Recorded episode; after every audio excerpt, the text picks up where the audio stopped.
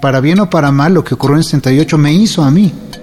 La educación y no la represión. Para nosotros significaba eso, que la universidad en pleno estaba con nosotros. La sociedad civil cambió y muestra de ello fue lo que sucedió en el terremoto del 85. Otra vez a la calle, otra vez la calle es nuestra porque las autoridades no tienen ni idea.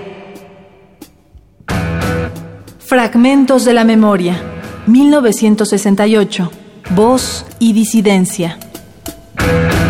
Antonia Candela, brigadista, licenciada en física, integrante de la Sociedad de Alumnos de la Facultad de Ciencias durante el movimiento estudiantil de 1968. Yo creo que independientemente de la represión, el movimiento del 68 fue una gran victoria. Cambió políticamente este país. A diferencia de los movimientos ferrocarrileros, de los maestros y de esos movimientos, este fue un movimiento que tuvo impacto en toda la sociedad, no nada más en uno de los sectores. Creo que a partir de ese movimiento muchos estudiantes fueron formando un proyecto a futuro diferente. Si no se han puesto a pensar que esta tierra es de nosotros y no del que tenga más. Creo que el gobierno también cambió, tomando en cuenta ciertos sectores.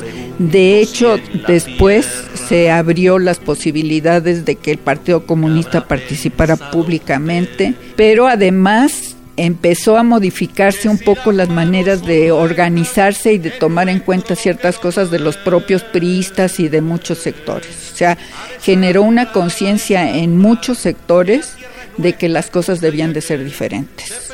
Por supuesto, al mismo tiempo que se generó esa conciencia, también el gobierno empezó a cambiar sus métodos de control.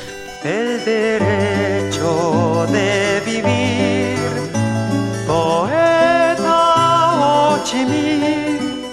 Y desde el 68, una de las formas que tenían para controlar el movimiento de 68 es la infiltración de agentes del gobierno, pero fue incipiente en el 68.